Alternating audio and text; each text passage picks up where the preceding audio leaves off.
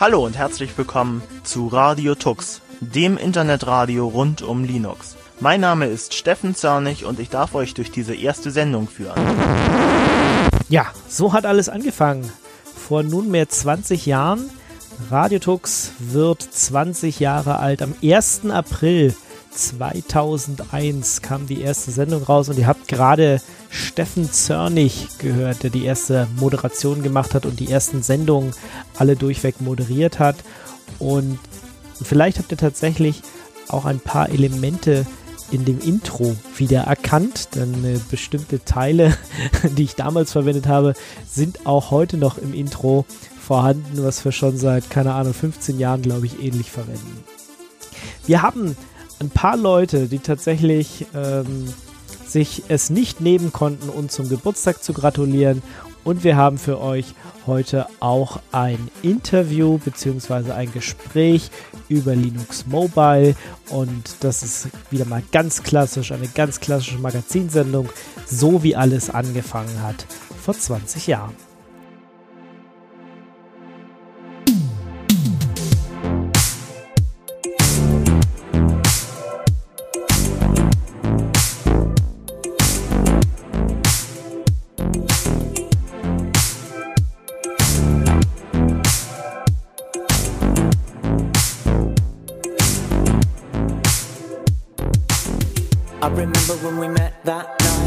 Listening to music that fit just right. Told me your name and I told you mine. Stayed up talking till we saw sunlight. I've never had anybody like you, making me laugh, yeah, the way you do. I turn on my charms to play it cool, but inside I'm still nervous too. You got me living a dream. I'm high up in the stars when you're nearby. All I wanna do is treat you right. You got me caught up I'm wondering how you're part of my life. It's crazy without you by my side. Nostalgia's taking me places I never thought I'd go again. I've seen so many faces. Your stands out.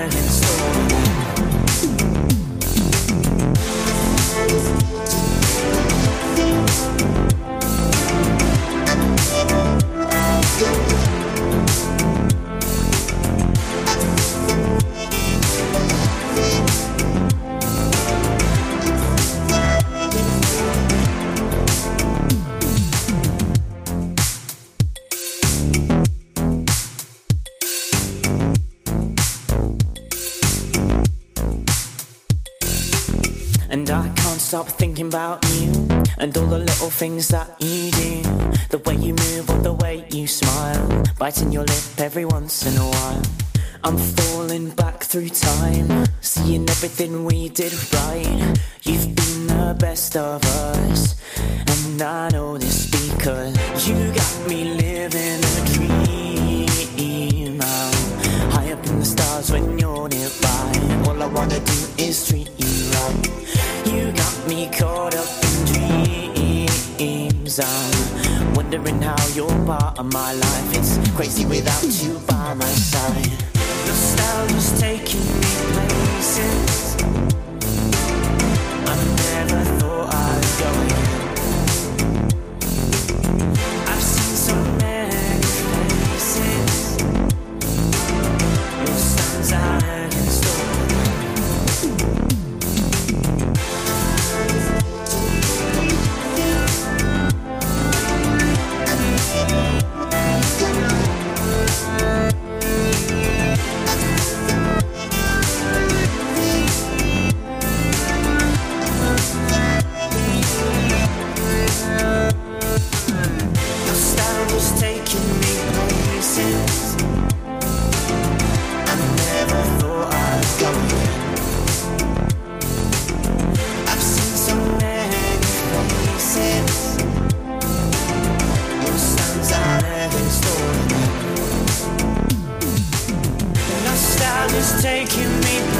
see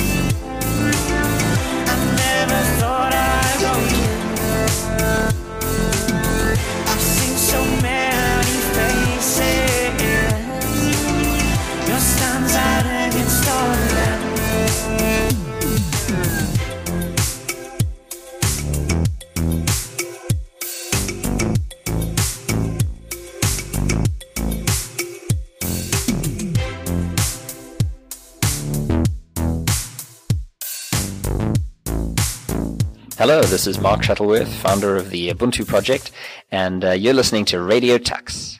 Ja, das war Sam Garbett mit Nostalgia. Und vielleicht habt ihr danach äh, den Mark Shuttleworth gehört. Und auch das ist tatsächlich schon, also nicht 15, 16 Jahre her. Das war nämlich 2005 auf der GUADEC, also der GNOME User and Developer Conference. Die war damals in Stuttgart zugegen. Und Ubuntu kannte damals noch keiner so richtig oder es war gerade so der, der Shooting-Star, sagen wir mal so, unter den Linux-Distributionen. Heute ist Ubuntu gar nicht mehr wegzudenken. Weder von äh, den meisten Rechnern von euch vielleicht, als auch äh, im Serverumfeld. Aber damals, ja, war das noch eine ganz, ganz äh, interessante Sache. Und da habe ich zum ersten Mal Mark Shuttleworth getroffen und der hat mir auch ähm, diese, diese kleine Station-ID eingesprochen damals.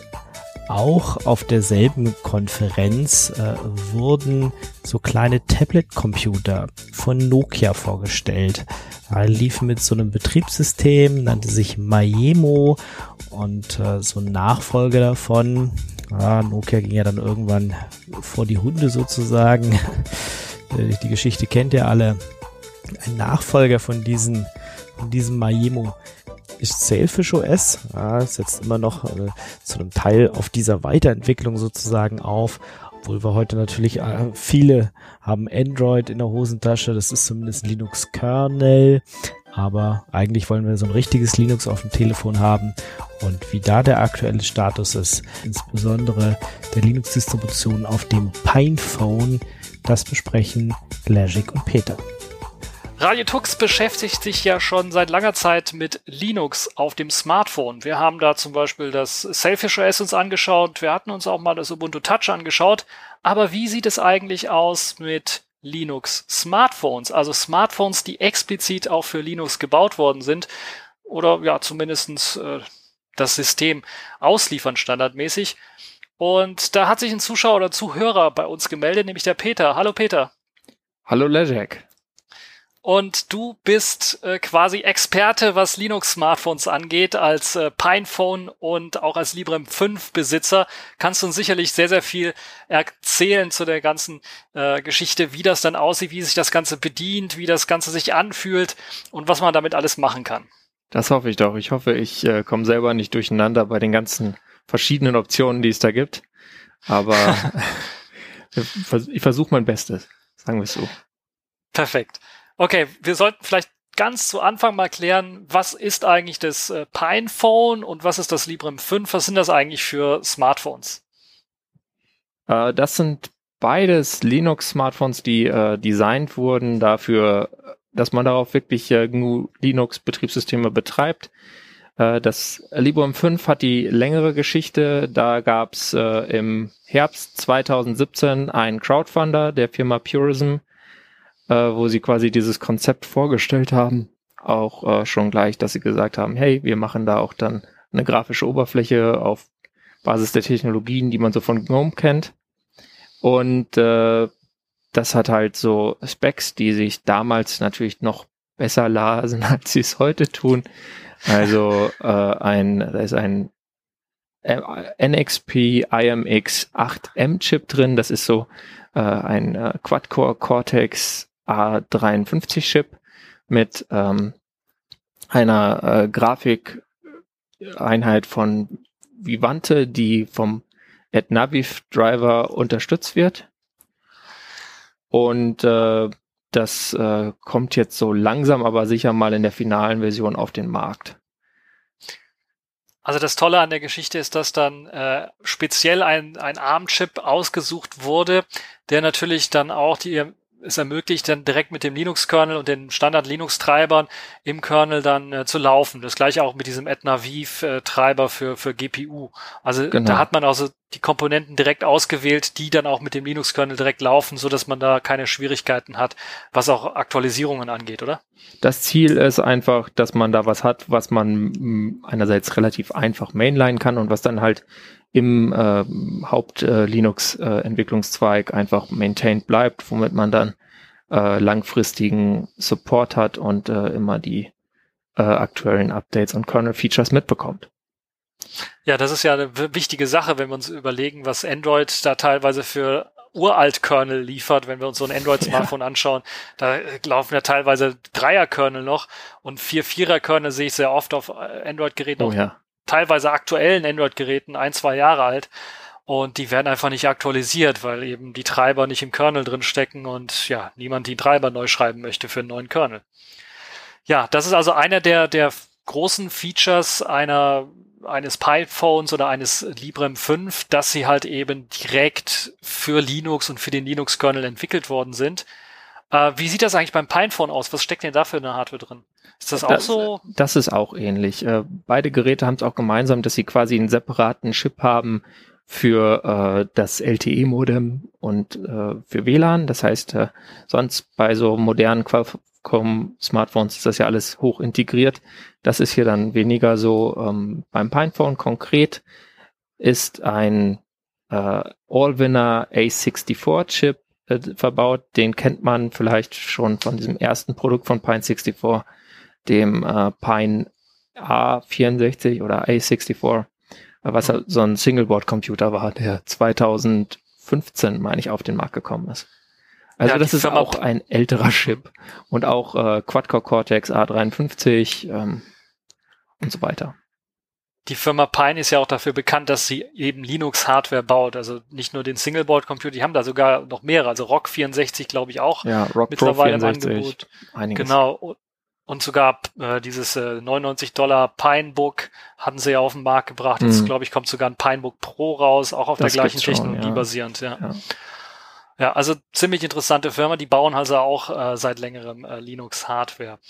Ähm, was ist aber, was ich gelesen habe, das Besondere ist, du hast ja schon gesagt, die Chips sind alle separat. Das Besondere an der ganzen Geschichte soll sein, dass das auch sehr, ja, privatsphärenfreundlich sein soll, indem man sagen kann, okay, wenn ich jetzt das LTE-Modem nicht nutzen möchte, kann ich einfach einen Hardware-Dip-Schalter umlegen und dann wird kein Strom da reingeführt und dann kann mich also die NSA auch nicht abhören, wenn sie dann Lust hat, mich abzuhören. ja, das ist richtig. Also beim Librem 5 ist das direkt an der Geräteseite äh, auf der linken Seite hat man dann drei so Switches untereinander. Der oberste ist für LTE, der nächste ist für WLAN und Bluetooth und der darunter ist für die Kameras, die aber noch nicht enabled sind und derzeit einfach noch nicht funktionieren und das Mikrofon. Das heißt, äh, da kann man wirklich relativ schnell das verstellen. Äh, führt manchmal dann dazu, ist mir jetzt heute, ich habe ein Video aufgenommen für meinen Blog und mein, mein YouTube, meine Videokanäle dazu. Und da ist, ist mir jetzt passiert, dass ich äh, dachte, oh, das, das Modem geht ja gar nicht mit dieser Disposition. Da fiel mir ein, okay, das äh, Switch war aus. Und dann später ah, das gleiche okay. nochmal, als ich einen Audiorekorder getestet habe fürs Mikrofon. Äh, das ist sowas, da muss man sich dran gewöhnen, sag ich mal. Beim Pinephone ja. gibt's diese Switches auch, äh, aber da sind die quasi hinter der abnehmbaren Geräterückseite äh, in so einem Dip-Switch-Array und da, also das kann man auch mit dem Fingernagel eigentlich kaum bedienen. Da sollte man irgendwie eine Sicherheitsnadel mitführen, wenn man das öfter betätigen will. Also da ist es etwas schwieriger, das Ganze dann auszuschalten. Das heißt, beim Librem 5 ist es eher für den täglichen Gebrauch gedacht, wobei ich mir auch vorstellen ja. kann, dass das ja einfach mal, wenn du diese Hosentasche reinsteckst, einfach mal der Schalter umgeswitcht wird. Also ein bisschen, äh, ja, vielleicht. Das ist mir tatsächlich ideal. noch nicht passiert. Also das ist nee? wirklich ganz gut gelöst. Äh, die sind schwergängig okay. genug, dass sie sich nicht von alleine aus Versehen auslösen mhm. sollten. Man muss dazu sagen, das Librem 5 ist auch wirklich ein äh, ziemlich dicker Hund, sage ich mal. Also das ist so äh, etwas äh, so knapp 16 Millimeter dick und das heißt, diese Seite ist auch breit genug, dass man da nicht so dann aus Versehen äh, drankommt. Ah, okay. Ja, das ist ja gut. Dann hast du jetzt gesagt, man kann die hinteren Deckel, die Abdeckungen abnehmen. Bei beiden Telefonen ja. hat man also die Möglichkeit, äh, neben dem Dip-Schaltern beim, beim Pinephone äh, wahrscheinlich auch den Akku auszutauschen. Genau, ne? man kann ja da einfach die Batterie rausnehmen. Ähm, beim Librem 5 in dieser Produktionsvariante namens Evergreen ist das ein ähm, 4500 Milliampere Akku. Also wirklich ziemlich groß. Das liegt einfach am äh, Stromverbrauch des Systems. Ähm, mhm. Beim Pinephone ist es einer mit 2800 Milliampere Stunden, der äh, einen vom Samsung Galaxy J7 2015 bekannten Formfaktor. Das heißt, beim Pinephone kommt man auch leicht äh, an Drittanbieter-Batterien, ohne dann wieder über China bzw. Hongkong bei Pine64 direkt zu bestellen. Das ist natürlich auch eine super geniale Geschichte. Aber ich finde es schon erstmal genial, dass neue Smartphones auf den Markt kommen, wo man überhaupt die Akkus tauschen kann, ohne dass man da irgendwie einen Heißluftföhn haben muss Ja. und das Ganze irgendwie ne, Ja, ja, äh, aufbrechen muss quasi. Mhm. Ja. Ja auch sonst die Ja. Schrauben in den Geräten sind äh, wirklich ähm, so normale äh, Kreuzschlitzschrauben und Mhm. oder ich glaube Philips-Schrauben nennt man die auch und äh, das Mhm. kann man alles ziemlich gut zerlegen und dann auch die Platine wechseln. Ähm, bei Pine64 kann man diese Ersatzteile auch im Store relativ gut bekommen. Das heißt, wenn man da jetzt zum Beispiel früh dabei war und so ein Braveheart-Gerät genommen hat, was noch so ein paar Hardware-Bugs hat und dann jetzt auf ein, die aktuelle Platine wechseln möchte, kann man das da auch tun. Die wird dann auch, ist auch hin und wieder mal im Angebot. Also das ist wichtig bei Pine64, äh, die produzieren halt hin und wieder mal ein Batch und dann wird, wird er halt abverkauft und zwischendurch gibt's dann halt mal nichts. Äh, das heißt, äh, wenn man da was haben will und es gibt gerade was, sollte man vielleicht jetzt nicht wochenlang drüber nachdenken. Sonst kann man wieder warten. Da kann es dann schon verschwunden sein, ja. Ja. Das heißt, du hast jetzt gerade Braveheart angesprochen. Braveheart ist jetzt so eine Produktionsreihe, habe Genau. ich verstanden, ja? Ah, okay. Da Das ga- heißt, gab's verschiedene Produktionsreihen. Äh, Braveheart war so die erste, die so in die Öffentlichkeit ging. Davor gab's irgendwie schon Developer Editions. Ähm, und danach gab's dann fünf Community Editions. Ähm, fünf, wow. Ja, die erste ähm, UbiPorts Community Edition mit natürlich Ubuntu Touch. Dann äh, Postmarket OS Community Edition mit Postmarket OS, einem auch 2017 gestarteten Projekt, welches versucht, ähm, Mainline Linux äh, auf ähm, ganz normale Smartphones zu bringen, also viele Android-Geräte, aber auch das Nokia N N900 ist das supported. Dann kam äh, die Manjaro Community Edition, weil das Manjaro-Projekt jetzt auch angefangen hat, äh, Linux-Distributionen für Smartphones zu bauen. Mhm. Und dann noch die KDE Community Edition mit Plasma Mobile. Und die letzte Community Edition war dann Mobian. Das ist so ein äh, Debian-Testing äh, mit einem mobile-spezifischen Repo noch dazu, was so ein relativ kleines Projekt ist, was äh, erst fürs Pinephone dann auch gegründet wurde.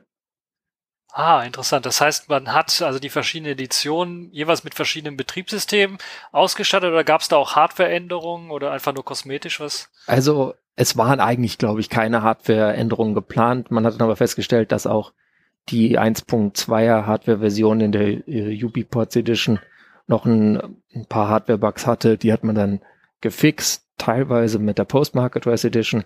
Und äh, seit äh, der Manjaro Community Edition ist das alles äh, Version 1.2b äh, und äh, dabei ist es jetzt auch geblieben und dabei wird es jetzt auch bleiben für die äh, jetzt kommende Pinephone Beta Edition, wie es jetzt heißt.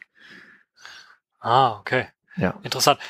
Aber das heißt dann auch, ja, es gibt verschiedene Linux-Distros mit verschiedenen Desktops, äh, die man ausprobieren kann. Genau. Die, die Codebasis, der Linux-Kernel, das, was da drunter läuft, ist im Grunde genommen gleich. Also ja klar, okay, Ja, einmal vielleicht eine Ubuntu, einmal vielleicht ein Ubuntu, dann Manjaro als äh, unterschiedliche Distro-Basis, aber so ein Kernel und Treiber, das ist gleich, das ist, oder? ist es ähnlich. Also da gab es auch dann äh, äh, und gibt es verschiedene Entwicklungszweige. Es gibt einen äh, Zweig von einem, der hauptsächlich von einem Developer betrieben wird, der sich Megi nennt und aus äh, der Tschechischen Republik kommt. Ähm, Mhm. Der ist in sehr vielen Distributionen im Einsatz, weil der ziemlich gut funktioniert. Mobian rollt, glaube ich, äh, lässt, äh, hat noch seinen eigenen Kernel quasi so ähm, in Entwicklung so ein bisschen. Also die übernehmen da nicht alles, die machen so ein bisschen Pick and Choose, äh, welchen Patch sie denn jetzt dann übernehmen und nicht. Mhm. Äh, aber im Wesentlichen sind das so die beiden Hauptkernel, die mir da bekannt sind. Ähm.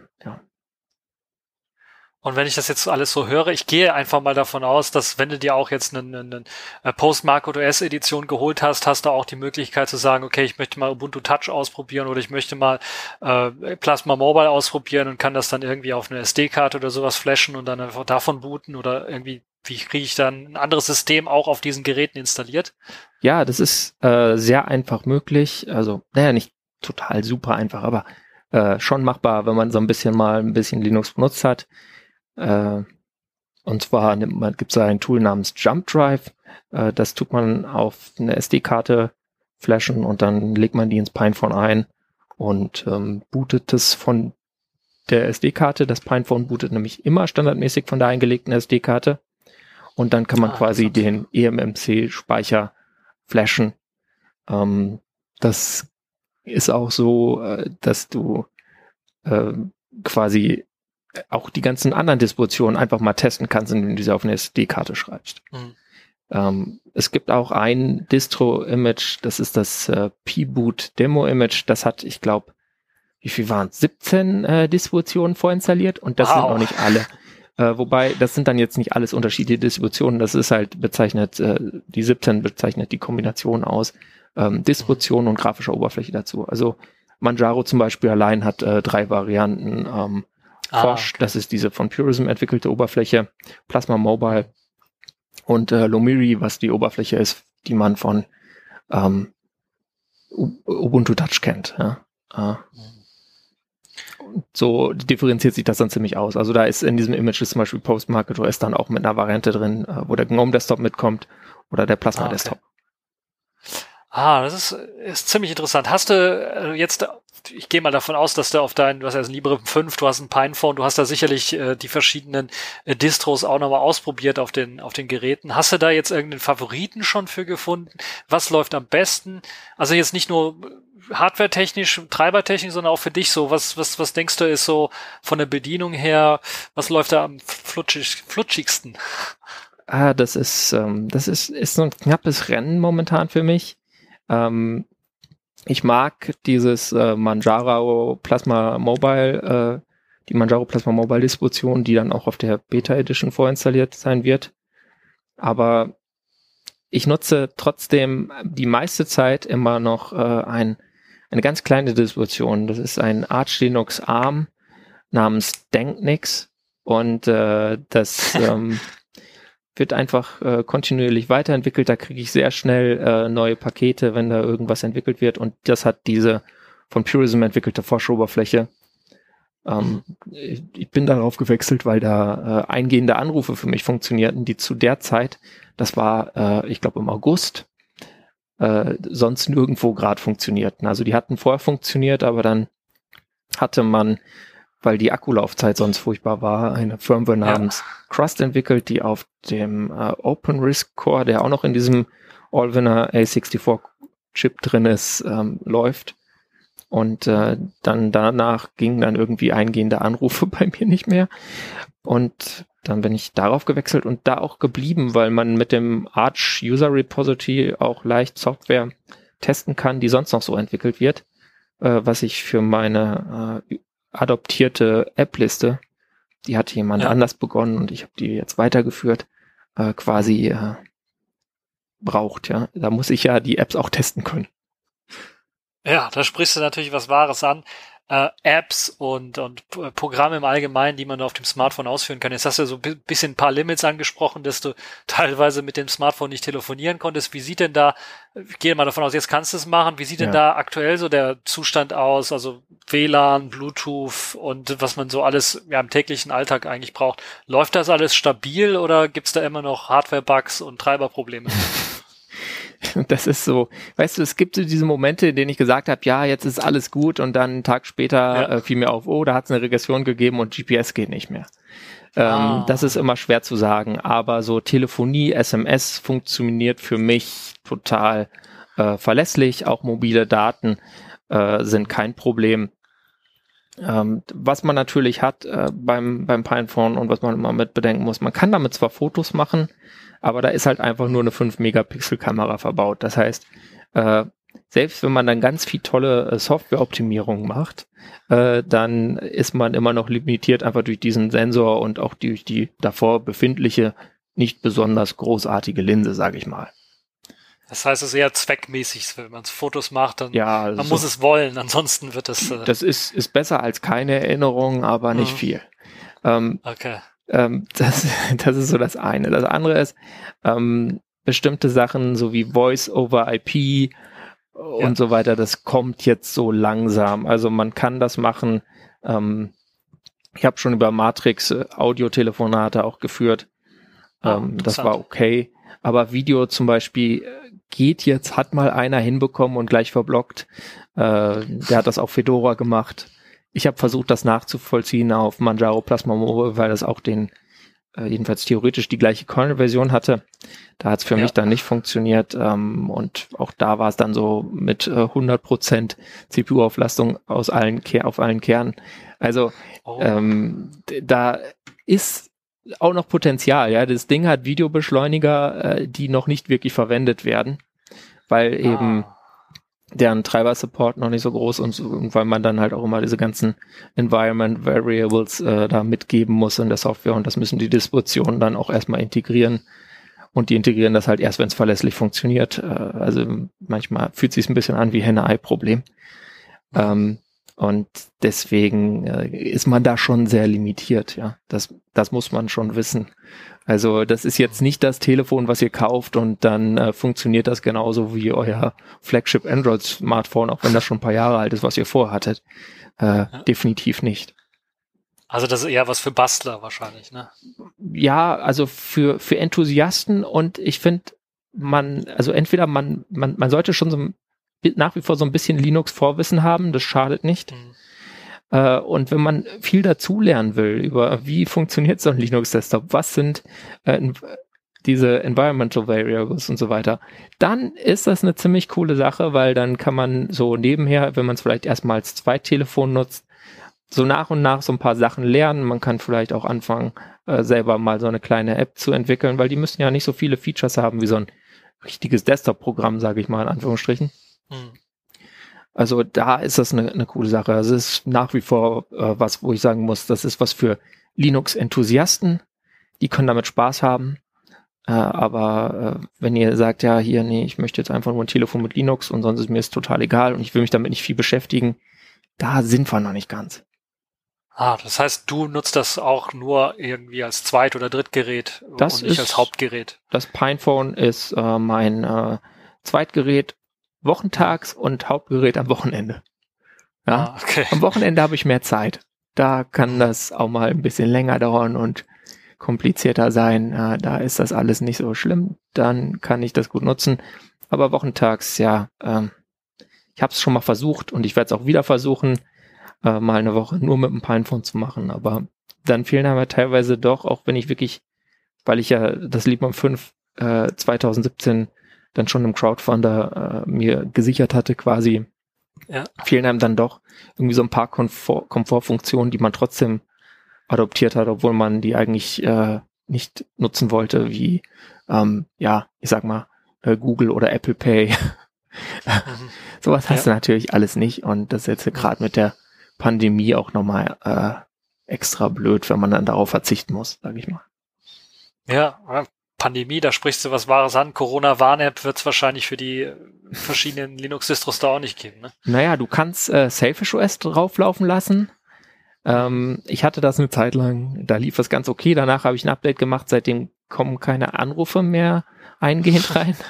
äh, das war ein Fehler, dieses Update zu machen, aber äh, auf Selfish OS gibt's ja äh, diese Contract-App, die mit dem genau. äh, deutschen Corona-Warn-App-System kompatibel ist. Also da mhm. gibt's schon Möglichkeiten, wenn man das will. Äh, ich wette, das heißt, auch die Hardware unterstützt das. Ja, die Hardware kann das dann schon. Also Bluetooth Beacons ah, raus, da ist Bluetooth 4.0 genau. drin äh, mit LE-Support. Ah, okay. Also das, das kann die Hardware dann doch. Ja, perfekt dann. Ja, ja dann, äh, wo wir gerade so ein bisschen in Richtung Software mehr gehen, du hast ja AOR auch schon angesprochen, wenn, wenn du eine auf Arch basierende Distro hast, äh, mhm. drauf laufen, da kannst du sicherlich viel Software nachinstallieren, die dann für, für den ARM-Prozessor gedacht ist aber ja, die wenigste dieser Software wird ja dann optimiert sein für das, das Telefon selber. Wie sieht es denn da aus mit dem Support der verschiedenen, äh, vielleicht auch Desktops und, und den, der mobilen Lösungen? Ja, das ist ähm, so äh, unterschiedlich, sagen wir mal. Das ist, äh, lässt sich gar nicht mal so leicht zusammenfassen.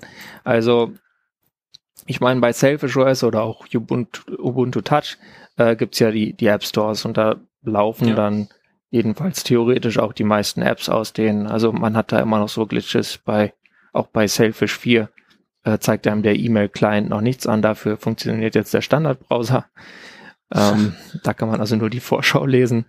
Bei äh, Ubuntu Touch gibt's äh, in Zukunft dann weniger Probleme. Die machen ja gerade den Sprung auf äh, Qt 5.12 und äh, werden dann auch den Wayland Support in der neueren Mir-Version so weiter, äh, glaube ich, verbessern können, dass dann da die ganzen Apps auch wirklich funktionieren. Da gab es lange Probleme mit äh, Deco zum Beispiel, deren E-Mail-App. Ähm, Ja. Für Plasma Mobile äh, werden Apps mit Kirigami entwickelt. Und da gibt's auch schon eine ganze Menge. Ich versuche jetzt hier mal in meiner App-Liste grob zu schauen, wie viele das so sein könnten. Äh, ja, gut, das hätte ich vorher nachschauen sollen, aber sagen wir mal, da gibt's schon so 20, 30 Ja, ich habe Apps. genau, ja? ich habe auch noch mal reingeschaut. Also die haben das Wichtigste schon mal, sind Dateimanager ist dabei, ja, genau. Videoplayer ist dabei, Musikplayer, Kontaktverwaltung, Kalender Ja. ist dabei. Also so die auch 50 wichtigsten. Sachen, genau, die man so haben möchte, hat man. Beim KDE-Projekt es gibt ja auch noch dieses Unterprojekt Maui, das Genau. extra versucht, irgendwie was für, für, für das Smartphone, Tablet und den Desktop zu basteln. Also so eine Art Convergence Genau. zu, zu erzeugen. Und da kommen wir, glaube ich, auch wieder zu einem interessanten Thema, jetzt wo wir so ein bisschen abgefrühstückt haben, App Stores, das heißt, Selfish OS hat einen App Store, Ubuntu Touch hat einen App Store, KD Plasma hat einen App Store, wo man Apps installieren Ja, kann. da hast du Discover, äh, diesen, Mhm. ähm, was, was man halt auch vom, vom Plasma Desktop kennt. Das Ja. ist eine Kirigami-App und passt sich super an ähm, und unterstützt auch mittlerweile zum Beispiel, also unterstützt sowohl auf Manjaro die nativen Packages wie auch auf Postmarket OS, was so die Hauptdistributionen sind damit. Und ähm, bei den ganzen äh, GTK-Apps, da gibt's halt dann GNOME Software. Das äh, ja, funktioniert so durchwachsen und da gibt's auch oft keine Möglichkeit zu sehen, ob das jetzt eine mobil angepasste App ist oder nicht, was auch einer Ah, der okay. Hauptgründe ist. Dass, äh, also dieser, dieser Kavit trifft auch auf äh, Discover zu, da kannst du das auch nicht sehen, weswegen ich diese, diese Liste führe. Damit Leute eine Idee haben, Ich okay, äh, ja. Da gibt's so diese Sp- Spalte Mo Mobile Compa- Compatibility, nach der man sortieren kann. Und äh, was dann da ein Fünfer-Rating hat, das sollte eigentlich ganz gut funktionieren. Und das kann man sich dann, wenn es das für die Distribution gibt oder halt auf FlatHub, äh, einfach mal installieren und ausprobieren. Ja, das Tolle, was ich gesehen habe, es gibt ja, glaube ich, schon für fast alle Distributionen gibt es ja irgendeinen äh, wirklich brauchbaren Browser. Ja, Also tatsächlich entweder Firefox oder Firefox basierend oder Chromium basierend, womit man halt eben auch moderne Webseiten ansurfen kann und sich, Genau. man braucht also kein nicht unbedingt jedes Mal eine YouTube-App sich rauszusuchen, sondern man kann auf eine YouTube-Webseite gehen und damit dann einfach äh, Ja. rumsurfen und sich dann Videos anschauen. Ne? aber auf dem Pinephone nicht mehr als 27p. Ah, okay. Also, Also- keine Grafikbeschleunigung. Ja, von aus, dann ne? fängt es einfach an zu ruckeln. Und äh, das Display ist ja auch nur auf beiden Geräten äh, 1440 mal 720 Pixel. Ah. Das heißt, abgesehen von der Bitrate gibt es ne? da auch keine Gewinne, die man da mehr erzielt. Hm. Äh, also da würde ich empfehlen, einfach ein bisschen Bandbreite zu sparen. Tut für, tut's fürs Klima. Ja, Und, hilft, äh, hilft ja auch teilweise ne? beim, äh, ja, hilft auch teilweise bei, bei unserem Mobilfunk hier, dass man das auf 720p beschränkt. Ja, Ne? definitiv. Ja. So, jetzt haben wir so ein bisschen die Apps angesprochen. Dann kommt noch eine interessante Geschichte, die ich gelesen habe. War es das Librem 5 oder waren sind sogar beide, dass man die auch ähm, mit einem USB-C-Kabel und einem Dongle an einen größeren Monitor anschließen kann, Ja, Maus und Tastatur anschließen kann und dann quasi so eine Art Desktop Linux äh, laufen hat. Convergence, das, Ja. was Ubuntu Touch immer wollte. das trifft zu. Das habe ich auch für beide Geräte gemacht. Äh, ist jetzt eine Weile her, dass ich das zuletzt ausprobiert habe, weil es ist halt dann doch ähm, eher eine Spielerei, sage ich mal. Ich habe extra so ein, äh, ja, also ein, ein äh, hirnloses Laptop, sage ich mal, so ein HP Laptop Elite X3 ist es in meinem Fall, wo man halt über USB-C dann das Telefon anschließt und dann wird das Telefon geladen und das ähm, das Telefon macht dann quasi das Bild auf diesem Gerät. Das funktioniert äh, ganz gut. Da gab es jetzt kürzlich dann auch nochmal ein Feature-Update, womit dann jetzt auf dieser von Purism entwickelten äh, GNOME-basierten äh, Lösung äh, sowas wie äh, ähm, App-Snapping, also dass man die äh, Apps nach links oder rechts auf die linke oder rechte Bildschirmhälfte macht. Das funktioniert dann auch mit der Maus und nicht nur über Tastatur. Hm, okay. Ja, was also schon so ein Produktivitätsfeature ist, woran man sich gewöhnt hat, sag ich mal. Hm. Ähm, allgemein muss ich sagen, da hatte ich dann tatsächlich die besten Erfahrungen damit, als ich mal äh, von diesem Multiboot-Image äh, dann den Plasma Desktop oder den GNOME Desktop gebootet habe, äh, ja. weil die natürlich einfach Desktops sind, die dafür gemacht sind, Desktops zu sein. Mhm. Sowohl Plasma Mobile als auch Fosch konnten dann auch so ein paar Convenience-Features wie äh, einen einfacheren App-Launcher, wo man Apps durch Tastatureingabe starten kann, gebrauchen, beziehungsweise man kann die sich sicher auch mit äh, Tools dazu installieren, beziehungsweise auf äh, Plasma Mobile hat man ja auch K-Runner. Das heißt, es also muss man sich schon. das so, muss man sich das so vorstellen, dass du, du, du, plug, du, du steckst es einfach rein ja. und dann erscheint das gleiche Bild, was du auf dem Smartphone hast, auf dem größeren Bildschirm oder kommt dann eine andere Oberfläche, die extra für den großen Bildschirm optimiert ist? Da kommt eben keine andere Oberfläche und deswegen ist das halt dann so ein bisschen, ähm, ja, gewöhnungsbedürftig. Ja, das würde mich, ja, ja. das würde, würde man sich ja wünschen. Und das ist, es gibt's ja teilweise sogar auch jetzt mittlerweile für Android. Also ich habe gesehen, ja. jetzt LG hat was Neues, Sony hat, äh, Sony hat sowas noch nicht, aber äh, Samsung und, und Huawei und wie sie alle heißen, haben ja auch sowas, hm. so, so eine Art Desktop-Modus, der dann eingeschaltet wird.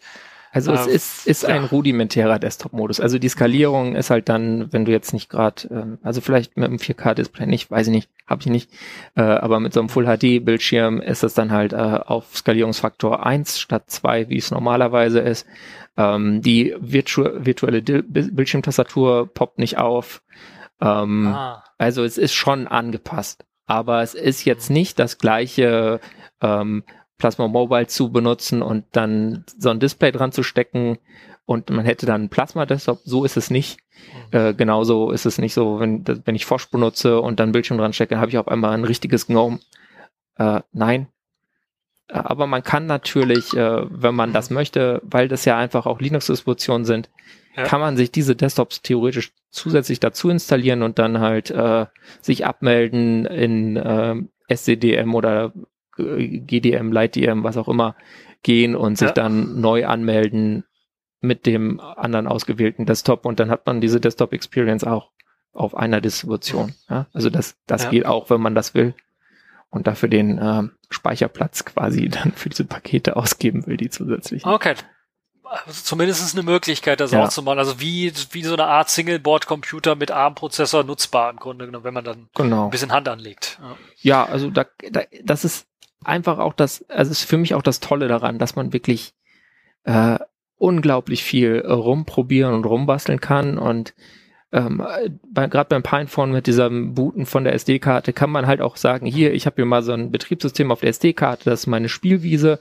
und da mache ich ganz ja. viel Quatsch und wenn es kaputt geht, ist egal. Und äh, gleichzeitig habe ich so mein Alltagsbetriebssystem auf der eMMC und äh, da boote ich dann halt rein, wenn ich wenn ich es tatsächlich äh, nutze und wenn ich mal dann zwischendurch denke, ach komm, damit wollte ich doch schon immer mal rumprobieren, dann äh, installiert man halt, äh, äh, bootet man halt von der SD-Karte und fertig. Was mich dann noch interessiert wäre, ist denn das überhaupt äh, schnell genug, um überhaupt dann halt irgendwie das System ordentlich laufen zu machen? Also ich kann mir vorstellen, dass es sicherlich für Mobile optimiert ist, aber wie sieht's aus, wenn du da eine Desktop-App laufen lässt? Also, also ich habe jetzt gesehen, dass viele geht. ja LibreOffice geht. Oh, ja. okay. Das ist ja wäre ja so eine Killer-Applikation auf. Ja. Äh, nee, aber sowas ja. wie wie GIMP ist dann mitunter schon langsam. Also wenn du dann, hm. ich habe das, ich habe da auch ein, ein, Video mal gemacht, da habe ich dann versucht äh, in GIMP irgendwie so ein Bild einfach nur in Graustufen umzuwandeln und ja. das dauerte schon merklich länger, als es jetzt äh, sonst dauern würde. Hm. Und, und theoretisch kannst du auch Video-Editing versuchen. Ich habe das auch mal versucht. Oh. Habe ich auch ein Video, wo ich dann äh, KDN Live starte und einen wirklich sehr kurzen mhm. Clip versuche zu bearbeiten. Äh, ja. ja, das äh, kann man machen, aber jenseits von Demo-Zwecken ist das nicht empfehlenswert. Also es ist nicht wie der Mac M1-Chip mit ARM Superpower, der dann 4K super nicht. schnell rendern kann. Ne? Nee, wir haben ja, ja. Wir, man muss einfach sehen, das sind einfach vier in Order äh, ARM-Architektur Cortex A53 Cores. Ähm, das sind äh, wirklich keine schnellen Cores. Beim Librem 5 laufen die mit 1,5 Gigahertz und ich glaube beim Pinephone mit äh, irgendwas knapp unter 1,2, 1,15 oder so äh, das, damit gewinnst du jetzt keine Benchmark-Wettbewerbe, auf gar keinen Fall. Aber wenn die schon ein bisschen was langsamer sind, die Prozessoren, ja, sind teilweise auch ein bisschen was älter wahrscheinlich. Aber wie sieht's denn mit der Akkulaufzeit? Also kommst du damit überhaupt über den Tag oder ist das etwas, wo du alle drei, vier Stunden einen Akku äh, aufladen musst? Wie bei jedem Smartphone hängt das von der Screen-On-Time ab. Mhm. Ähm, beim Pinephone ist es so, das hält dir durchaus den, hält mir den Tag durch, auch am Wochenende, außer ich nutze es wirklich super viel. Also wenn ich am Wochenende meinen Laptop bis 16 Uhr nicht aufklappe, dann kann ich äh, um 14, äh, 15 Uhr oder so mein Pinephone ans Ladegerät hängen, weil dann ist es einfach leer. So nach fünf, sechs Stunden mehr Screen-On-Time holst du da nicht raus. Ähm, das ist ja auch relativ normal, sage ich mal. Aber dadurch, dass es da diesen, diese Crust-Firmware gibt und den Deep Sleep Mode, in dem man dann trotzdem telefonisch erreichbar ist, mittlerweile auch so, dass man dadurch tatsächlich nur wenige Anrufe verpasst, weil es nicht so lange dauert, bis es klingelt. Mhm. Ähm, da kommt man schon, also das, äh, das kannst du 24 Stunden nicht einstecken und das äh, geht noch an, da ist noch äh, Ladung da. Mhm. Beim Librem 5 also, gibt sowas noch nicht. Da ist so, ähm, ja, ich habe es mal getestet, da hatte ich es als Zweittelefon dabei, äh, so in meinem Arbeitsalltag und habe dann in der Mittagspause immer damit ein bisschen was gemacht. Und da kam ich dann so auf acht, acht, acht bis neun Stunden Akkulaufzeit. Ähm, das ist jetzt mittlerweile durch einen neueren Kernel vielleicht eine Stunde besser, aber ja, viel mehr ist da noch nicht drin. Die müssen halt noch gucken, dass die auch vielleicht so einen Deep Sleep Modus entwickeln, wenn die da mehr Akkulaufzeit bieten wollen. Also Deep Sleep heißt jetzt nicht irgendwie, dass es in den super Standby reingeht, sondern es das heißt einfach nur, dass, äh, dass wenn das Display aus ist, dass da weniger Strom verbraucht wird, ja? Das heißt äh, in dem Fall ähm, beim Pinephone, dass der die die ARM Cores quasi ausgeschaltet sind und dieser Open Risk Core, der noch drin ist und der sehr wenig Strom verbraucht, quasi äh, anbleibt und dann, mhm. wenn das Modem was meldet, also eine SMS oder ein Anruf, dann diese ARM-Cores, die vier wieder aufweckt und äh, dann es weitergeht quasi. Also das ist wirklich also, schon ein ziemlich harter, äh, harter Sleep-Modus. Ah, okay. Das also ist so so so, so eine Art Standby wie beim Laptop, ja, wenn du Linux-Laptop hast. Oder Substand to RAM müsste es sein. Ich hm. habe es mir jetzt nicht nochmal angeguckt, ich meine, aber sowas in der Art. Also das ist schon mehr als jetzt bei deinem äh, typischen Telefon der Fall ist. Aber das liegt einfach auch daran, jetzt der Allwinner A64 ist einfach ein Chip, der wurde, glaube ich, gemacht für so ja, Set-Top-Boxen oder Singleboard-Computer mhm. und äh, ist in einem 40 äh, Nanometer-Prozess gefertigt. Also wow. zum Vergleich, Apple verbaut, äh, macht ja mit dem Apple Silicon, fünf, das ist ja 5 äh. Nanometer. das ist einfach. Das ist schon eine Welt, das, das ist eine ist Generation. Nicht, ist nicht energieeffizient, sag ich mal. Nach heutigen Maßstäben, ja.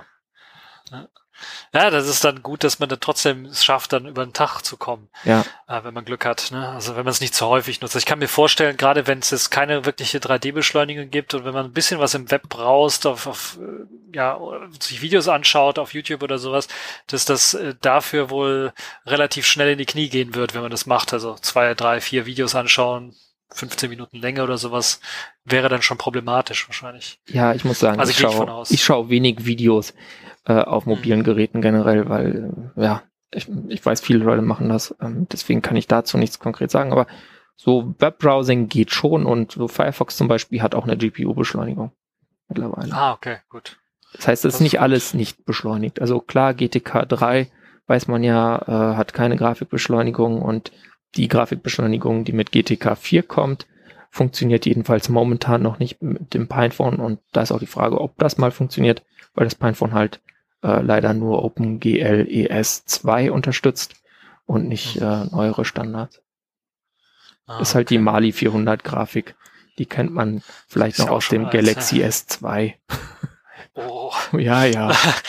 Ja, ja, das ist richtig, das Alter. Das, das, das sind so Schmerzen. Dann gehe ich auch davon aus, dass es dann wohl Probleme gibt, wenn man, also für Spieler ist das sicherlich auch nichts. Äh, Hängt vom Spiel ab. Ja. Es gibt ja auch Spiele, die haben keine tolle Grafik, aber ja, stimmt, eine gute Story. Süchtig, also das, äh, stimmt, das ja. ist, ähm, ist die Frage, aber klar, äh, High Graphics äh, geht damit nicht.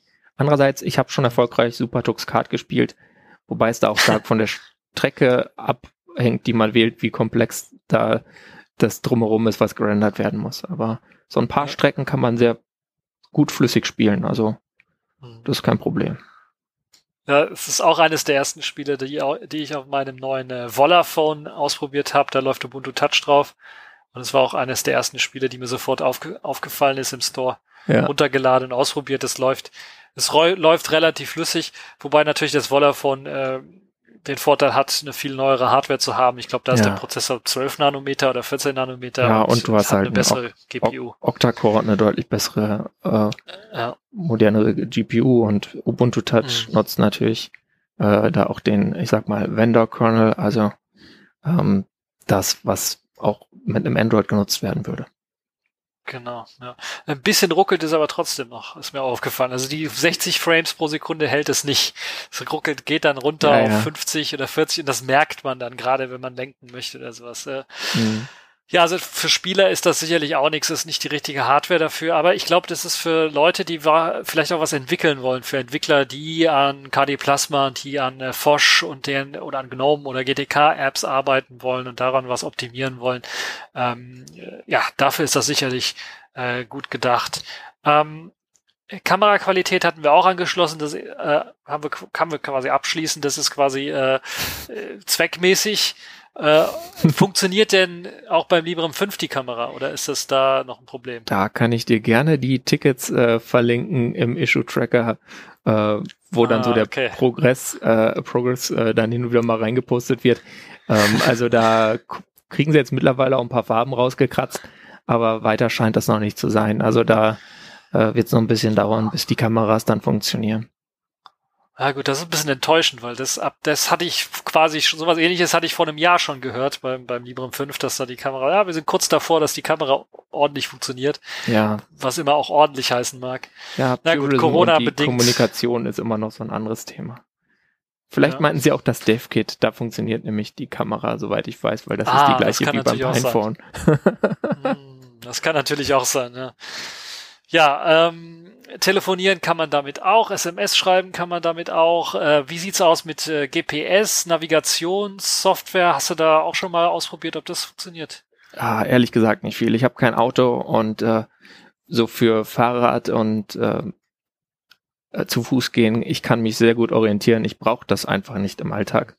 Ich nutze wirklich tatsächlich nur mal Maps-App, Apps, wenn ich in fremden Städten bin und dank äh, der Pandemie war das jetzt im letzten Jahr nicht wirklich der ist das Fall. jetzt schwierig, ja. ja. Ähm, es gibt aber, also es gibt zum einen GNOME Maps, was mittlerweile bis auf den Navigationsteil auch ganz ordentlich sich an den mobilen äh, Screen anpasst auf beiden Geräten Hm. und wo man dann schnell sieht, wo man ist. Ja. Und ja, wenn man, wenn man das System-Scaling anpasst, kann man auch den Navigationsteil nutzen. Habe ich aber jetzt noch nicht probiert, wie der einen navigieren würde. Und sonst gibt es Pure Maps, was eine App Ja, ist, die man auch von Ubuntu genau. Touch und von Selfish OS kennt. Und Ja. äh, die kann man als Flatpak überall installieren. Und die ist ziemlich gut nach allem, was ich so gesehen habe. Und äh, da sieht auch der Navigationsteil ganz brauchbar aus. Aber die praktische Anwendung kenne ich leider nicht. Ja, also Pure Maps kann ich nur empfehlen. Ich benutze das auch, wenn ich Selfish OS, wenn ich mein Selfish OS Phone Mhm. benutze, äh, Pure Maps immer. Und ich habe mir jetzt ganz kurz auf Ubuntu Touch die Version angeschaut. Sieht fast genauso aus, ist Ja. fast so ähnlich. Gutes Kartenmaterial, benutzt OpenStreetMaps. Es gibt die Möglichkeit, zumindest bei Ubuntu Touch auch diesen OSM Scout Server zu installieren, dass man Offline-Navigation machen kann. Geht auch so bei den anderen Ja. Distributionen. Der ist auch als Flatpak verfügbar. Ah, okay. Wobei ich Perfe- gehört habe, dass perfekt, es ja. dann auf dem Pinephone sehr langsam wird. Das heißt, die tatsächliche Benutzbarkeit. Ah, okay. Ähm, mit dem Librem 5 habe ich das noch nicht ausprobiert. Ah, aber das ist was, was ich in den nächsten Wochen mal tun werde. Aber prinzipiell dann machbar. Prinzipiell könnte es gehen, sagen Ja. wir es so. Okay. Wie sieht's mit Multimedia aus? Also ich kann mir vorstellen, manchmal, wenn man da was codet für das äh, für das Pinephone oder fürs Librem, äh, möchte man vielleicht Musik hören. Äh, ich glaube, beide haben Kopfhöreranschluss, der wird wahrscheinlich unterstützt. Genau, der läuft. Wie wie sieht's für die Generation Bluetooth aus? Gibt's da auch die Möglichkeit, Kopfhörer für Bluetooth anzuschließen und kommt da ja, Also bessere Qualität raus oder? kannst einen Bluetooth-Speaker pairen und das klingt ganz ordentlich. Das habe ich mal probiert. Meine Bluetooth-Kopfhörer habe ich da auch mal dran gesteckt. Man muss beim Pinephone immer gucken, dass man dann die, dass entweder die Distribution oder man selber halt das richtig vorkonfiguriert hat, weil sonst bricht immer das Playback ab nach ein paar Minuten, weil er dann halt Ja. in diesen Crust-Energiesparmodus geht. Das heißt, das muss man dann verhindern. Das heißt, man verliert da auch dann Akkulaufzeit. Ähm, aber grundsätzlich so, ähm, Bluetooth-Audio geht, ich sag mal, genauso gut wie mit dem Linux-Desktop, ja. Äh, oder auch schlecht, ja. Das Ja. ist, du hast da die Ja, gleiche Software, den gleichen Software-Stack und die gleichen Probleme. Ja, die gleichen Probleme. Ja, das ist immer so ein bisschen Bluetooth und, und, und, und Kopfhörer am Linux-Desktop anschließen. Manchmal springt es dann in diese, in die super schlechte Telefonqualität nur. Ja, das, Und, das hatte äh, ich tatsächlich noch nicht. Ich habe also tatsächlich auch mal äh, das mit meinem Bluetooth-Speaker hier gepaart gehabt und dann parallel noch äh, per Nbox. Das ist auch noch so eine interessante Sache, die man erwähnen sollte. Das ist ja so ein Projekt, was es auch schon lange gibt, äh, welches quasi Android äh, emuliert oder An äh, Android startet quasi äh, und mit dem man dann Android-Apps ausführen kann. Und da habe ich dann die Spotify Android-App äh, drauf ausgeführt und Musik gehört über Bluetooth, was ich in der in dem Linux in der Linux-Umgebung konfiguriert hatte. Das ging Das ist ganz, sehr interessant. ganz problemlos. Wobei ich, Ich das glaube, das ist auch ziemlich interessant. Ja, das Ja. hatte ich gar nicht auf dem Schirm, dass Nbox da läuft, weil ich bisher nur gehört habe, Nbox Ubuntu Touch, da sollte was kommen Mhm. irgendwann mal in der nächsten Version. Aber Ja. auf den anderen Distros und den anderen Desktops habe ich das noch nicht gesehen. Ja, ich habe ja auch so ein äh, dem Volaphone artverwandtes Gerät und da habe ich auch unter Ubuntu Touch Inbox drauf. Da muss ich sagen, auf dem Gerät läuft es nochmal deutlich besser. Auf dem Pinephone geht's auch. Ich nutze das zum Beispiel, weil ich jetzt für manche Sachen Discord brauche und Discord im mobilen Webbrowser macht keinen Spaß. Native App gibt's nicht. Third-Party-Apps blocken sie. Also habe ich mir gedacht, okay, installierst du Nbox. Und das geht dann schon. Das ist halt alles ein bisschen blurry, weil äh, Nbox irgendwie mit X nur funktioniert und nicht mit Wayland und dann Ah, man da so, ja, so hässliche Skalierungseffekte, aber benutzbar ist es. Das heißt aber jetzt nicht, dass man mit Nbox jede App betreiben kann, die es da draußen gibt. Ähm, so alles mit Video ist schwierig, sage ich mal. Also ich habe mal Mhm. versucht, ähm, wie heißt diese ähm, F-Droid YouTube App da, Äh, Newpipe. äh, Newpipe, genau, Newpipe zu benutzen. Da spielte dann der Ton kam, aber das Video nur so phasenweise. Mhm. Ähm, das gleiche Okay. gilt natürlich dann auch für Videochat oder so, weil da dann du auch nicht auf die Kameras zugreifen kannst. Ja, ja, ja.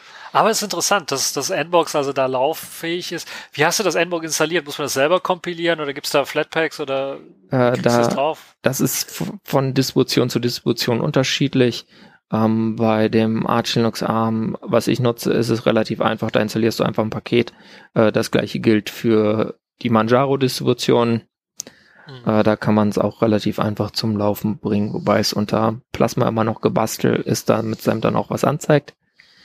Aber Ah, äh, das geht. Also da muss man dann halt auch mal wieder so ein paar Environment Variables setzen von Hand und dann funktioniert das. Ja, man, Ah, man lernt da, ich, ich verstehe man schon, lernt da viel ein bisschen was basteln. Ja. Das, ja, aber das klingt alles so ein bisschen, ja, man muss noch selber ein bisschen was rumbasteln, Ja. aber es ist alles so, äh, wenn da sich mal einer dran setzen würde und das alles mal ein bisschen, auch diese ganzen Environment-Variablen für die verschiedenen Programme alle Ja. mal schon setzen würde, dann wäre das so ein Produkt, wo man sagen würde, okay, das ist so jetzt Beta-mäßig, das könnte man an Enthusiasten verkaufen, eventuell, und das Ja. würde denen vielleicht auch Spaß machen, ne, das zu benutzen. ne? Da, da ist man jetzt eigentlich auch ziemlich. Aber das Problem ist natürlich auch, äh, ich glaube, für die Distributionen hat äh, Nbox zu Recht eine relativ geringe Priorität, weil es halt äh, langsam ist. Also ich habe da Mhm. vor längerer Zeit äh, Videos zugemacht. Mittlerweile passt Nbox besser auf den Bildschirm, sag ich mal, Ja. als es da der Fall war. Also da hatte man noch so Probleme, dass da ein Teil immer abgeschnitten war und dann konntest du die virtuelle Android-Tastatur installieren, aber man sah sie nicht anfangs. Das war echt schlimm. Das ist alles Ah. nicht mehr das Problem, aber es ist halt nach wie vor langsam. Also wenn du Nbox startest, das dauert gefühlt eine Minute, bis du dann da mal was mitmachen kannst. Und deswegen Ja, hat das okay, das ganz zu Recht nicht ja. so die große Prio. Also, Ja, es, es liegt wahrscheinlich dann auch an der Hardware selber, die einfach nicht Ja. ja. schnell genug ist, um noch ein zweites System dann da hochfahren zu können. Es Ne? liegt auch an der Arbeitsspeicherausstattung. Also Nbox ist sowas, das kann man machen, wenn man parallel noch irgendwie Z, Z-RAM nutzt oder so, dass man halt äh, ein bisschen RAM-Kompression hat und damit dann mehr tatsächlichen Arbeitsspeicher. Aber Wie, wie sonst, viel äh, Arbeitsspeicher hat- haben die denn? das Pinephone hat in der Variante für 150 Dollar, worauf dann natürlich noch äh, Einfuhrumsatzsteuer und Versand kommt, Hm. ähm, hat das äh, 2 Gigabyte RAM und 16 Gigabyte eMMC und in der 200 Dollar Variante, bei der dann auch noch so ein äh, HDMI äh, USB Dongle da dazu kommt, ähm, hat es 3 Gigabyte RAM und 32 Gigabyte eMMC. Also ich würde da auf jeden Fall auch diese besser ausgestattete Variante empfehlen. Ja, ja, auf jeden Fall. Also das klingt RAM ja ist auch schon, das besser. ist schon wenig. Ja, Schon das allein ist schon für einen wenig. Browser. Ah. Ja, das ist- ein Browser braucht ja allein schon 4 Gigabyte. Also, Ja, nicht also, ganz. Ja, nicht ganz, aber Nicht immer. je nachdem, machst du, ne- machst du einen neuen Tab auf und dann hast du halt eben. Ja, so, so, Ja, also. Adblocking ist empfehlenswert, schon allein damit einem die Browser-Tabs nicht abschmieren. Das, Ja, macht, das macht Sinn, ja, ja. Aber das ist, ja, ich weiß. ist halt das Problem mit diesem Internet, also mit dem mo modernen Web einfach, Ja. dass es dann teilweise wenig Und- Spaß macht. Genau, und das war ja vorher nur auf dem Desktop, dass da die Werbung da permanent genervt hat und Mhm. viele Ressourcen gefressen hat. Jetzt kommt das immer, wir haben ja jetzt Smartphones auf dem Markt, die teilweise acht oder zwölf Gigabyte Arbeitsspeicher haben, wo ich mir auch denke, wozu brauchst du das? Ich habe kurz Aber, von einem gelesen, klar. das hatte 18. Ja, also das hat Wow. mehr als mein Desktop-PC hier. Ich glaube, Ja, ich muss mal ja. upgraden. genau. Äh, Ja, also das ist schon krass. Was würdest du dir äh, wünschen äh, in Sachen Hardware als, als Update fürs Pinephone oder auch fürs Librem 5? Wie sollte die nächste Generation aussehen? Sollte es vielleicht auch mal eine Zusammenarbeit geben zwischen Pinephone und Librem eventuell, so dass der eine sagt, okay, wir machen, wir arbeiten zusammen und wir machen vielleicht eine günstigere Version, so 200, 300 Euro Bereich und dann vielleicht, weil das Librem 5 ist ja jetzt hier Mhm. äh, 600 Euro oder aufwärts, ja. Also richtig 800 teuer. Dollar ist der aktuelle 800 Verkaufspreis. Sogar. Wow. Äh, Lieferdatum für Vorbestellungen äh, nach dem 20. Oktober 2017 ist gerade immer noch nicht äh, raus. Also die letzten Bestellungen, die also dann am 20. Oktober 2017 getätigt wurden, werden, glaube ich, im Mai ausgeliefert nach Plan. Und jetzt ja, gibt's ja momentan diese, ich sag mal, Komponentenkrise. Also die, das einfach diese ganzen Chips alle nicht wirklich verfügbar sind und teuer, Mhm. was auch Ja. äh, Pine 64 zu schaffen macht. Eine Zusammenarbeit, ja, weiß ich nicht, ob das realistisch ist. Es, es wäre schön, sie zu sehen, Mhm. ähm, aber das äh, glaube ich nicht. Ich habe Gerüchte gehört, dass weitere Teilnehmer mit äh, vergleichbar leistungsfähigen und teilweise leistungsfähigeren ähm, Geräten in den Markt eintreten wollen. Da bin ich Ah, mal witzig. gespannt, ob diese Gerüchte irgendwie Substanz haben. Das werden wir im Laufe des Jahres sehen. Wobei es natürlich auch sein kann, dass da äh, teilweise gesagt wird, ach komm, damit warten wir noch mal, weil äh, halt gerade das so schwierig ist, diese Komponenten zu vernünftigen Preisen zu bekommen.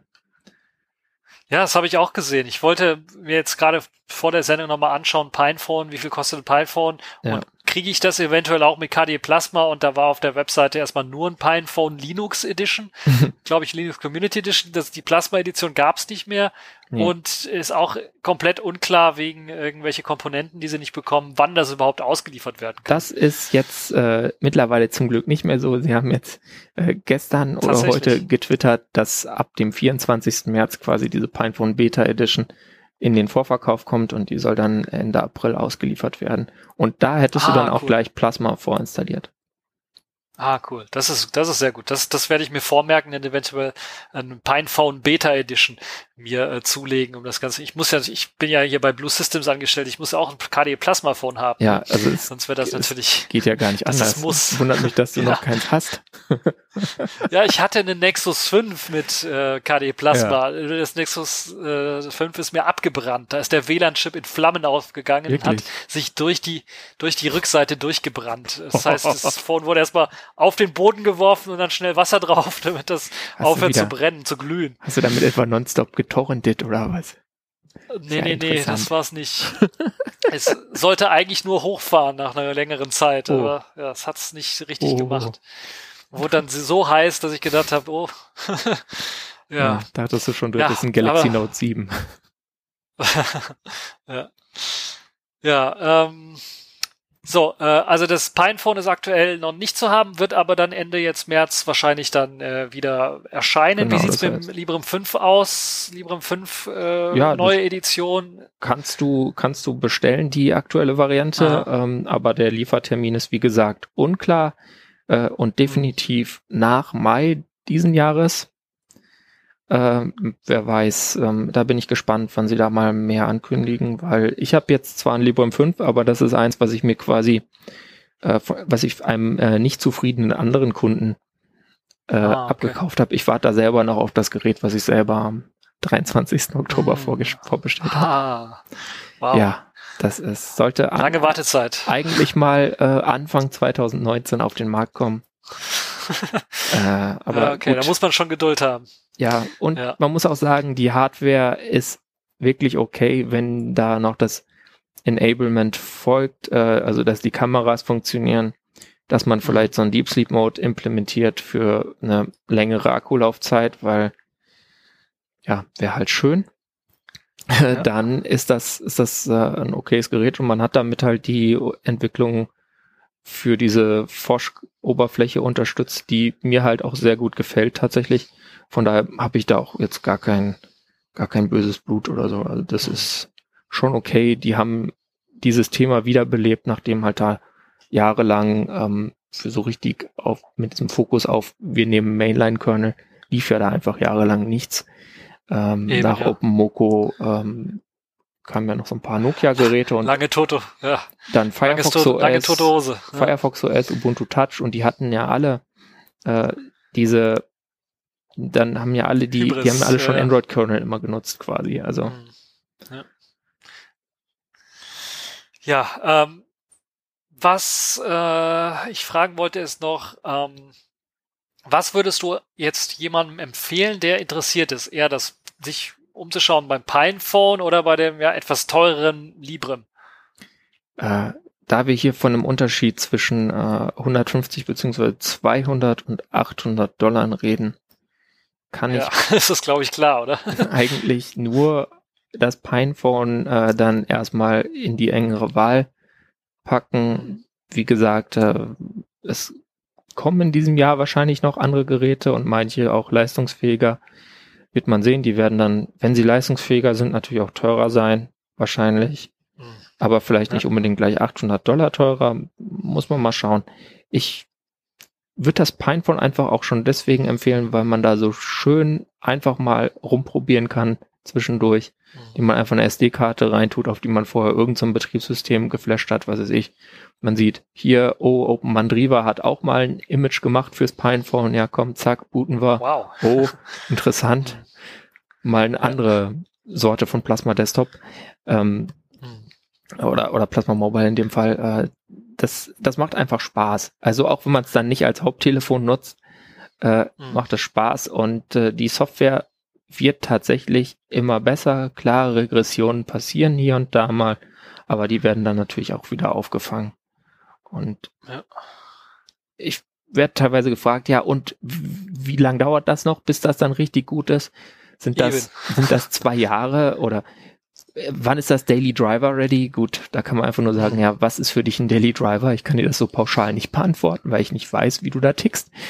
Äh, und Ja. sonst, ähm, ja, es kann sein, dass in einem halben Jahr wir deutliche Fortschritte gemacht haben. Es kann aber auch sein, dass es nicht so ist. Ja. Aber ich weiß, dass da auch wirklich dran gearbeitet wird äh, und da seitens Manjaro und seitens ähm, dem Plasma Mobile Projekt, ich glaube, da ist auch Blue Mhm. Systems beteiligt und äh, von daher erwarte ich da schon relativ gute Fortschritte in der nächsten Zeit. Und was würdest du dir als quasi Nachfolger Hardware wünschen? Wo ist am meisten Nachholbedarf? Der Arbeitsspeicher oder ist das Arbeitsspeicher ein Prozessor und Display eventuell? Oder wie wäre so das Traum-Nachfolgegerät, was Das, du dir das wünschst? Display ist, ist vollkommen okay für mich, ehrlich gesagt. Das ist jetzt nichts Tolles, aber das hat halt auch fast, fast 300 ppi. Also ist jetzt nicht weit von dem, was Apple irgendwann mal als Retina verkauft hat und gesagt hat, man braucht nicht mehr. ähm, Arbeitsspeicher, äh, ja, mehr und vor allem schneller, weil der Arbeitsspeicher beim Pinephone ist relativ langsam. Man kann da mit verschiedenen U-Boot äh, Bootloadern diesen Taktspeed anpassen.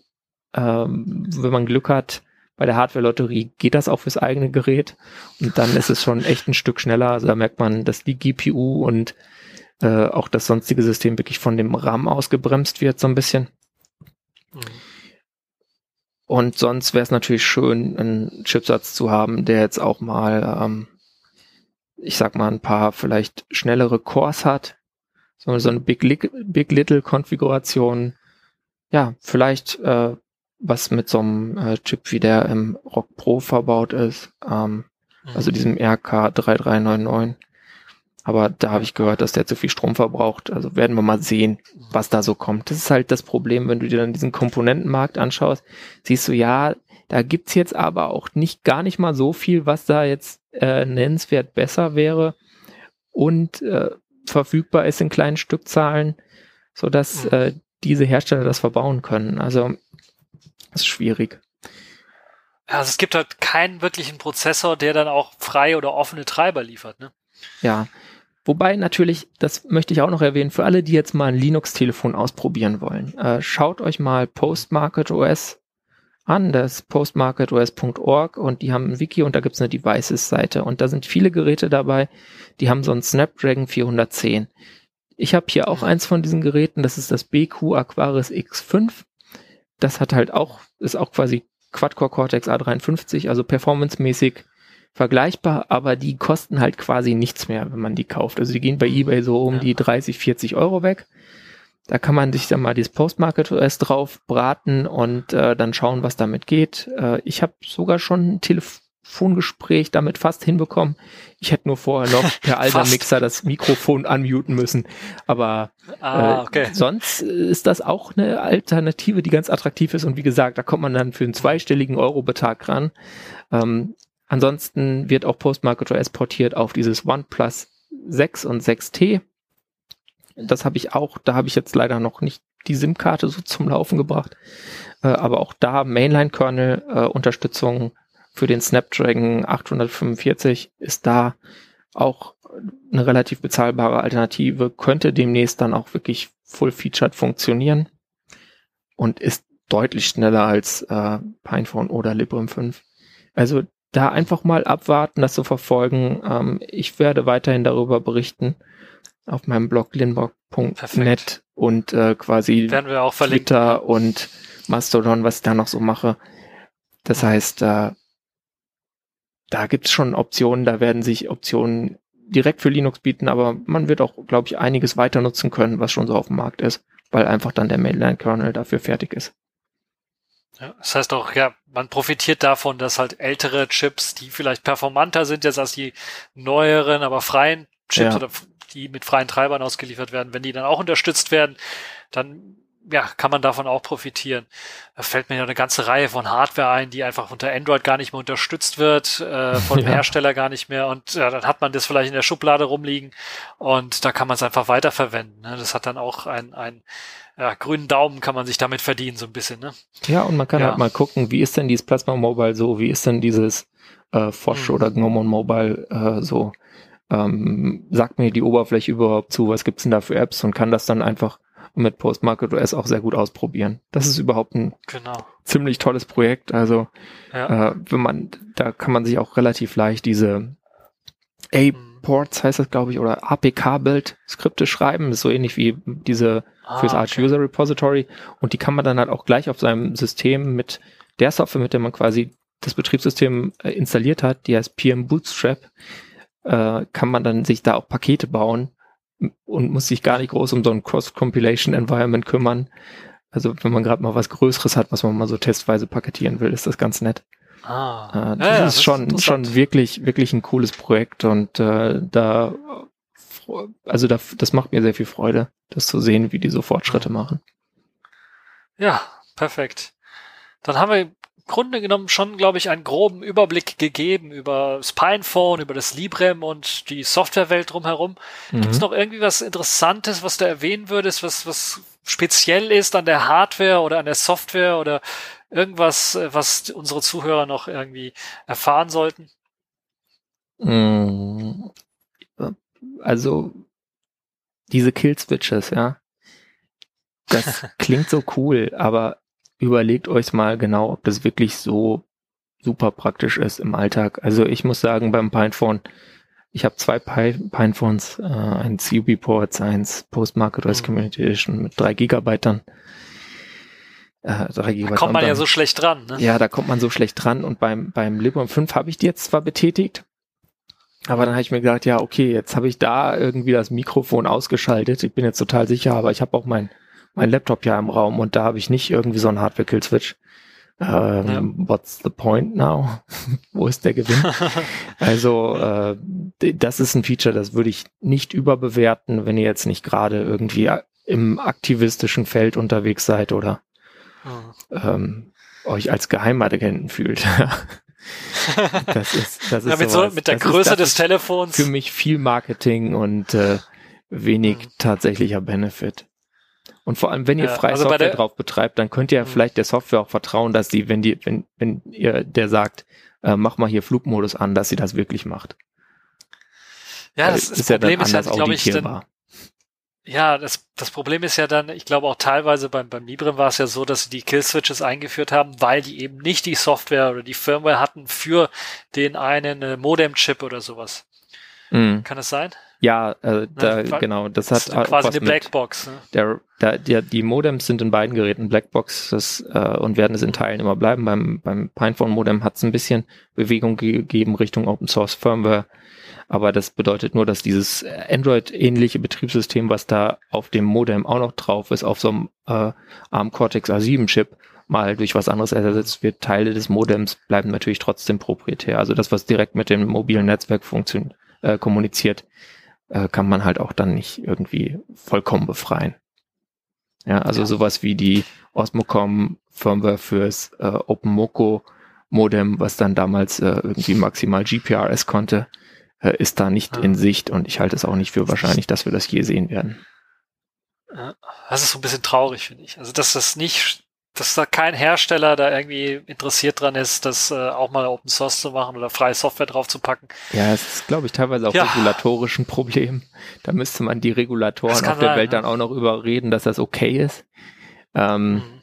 Weil die haben natürlich immer viel Angst, gerade wenn dann die Software auch noch äh, modifizierbar ist, dass dann da Leute mit quasi das Netzwerk, äh, also die Netzwerkstabilität gefährden und so weiter. Aber ja, das ist, ist nochmal ein ganz separates Thema, wo man auch sich viel Gedanken zu machen kann. Ja. ja, gut. Dann sind wir jetzt quasi durch. Ich danke dir sehr gerne, äh, dass du hier warst. Das ist wirklich äh, tolle Geschichte und gut, dass du uns auch angeschrieben hast, weil wir hatten da, glaube ich, ein bisschen was auch äh, ja, uns abfällig rüber unterhalten über die ganzen äh, Thematik Anfang des Jahres so ein bisschen.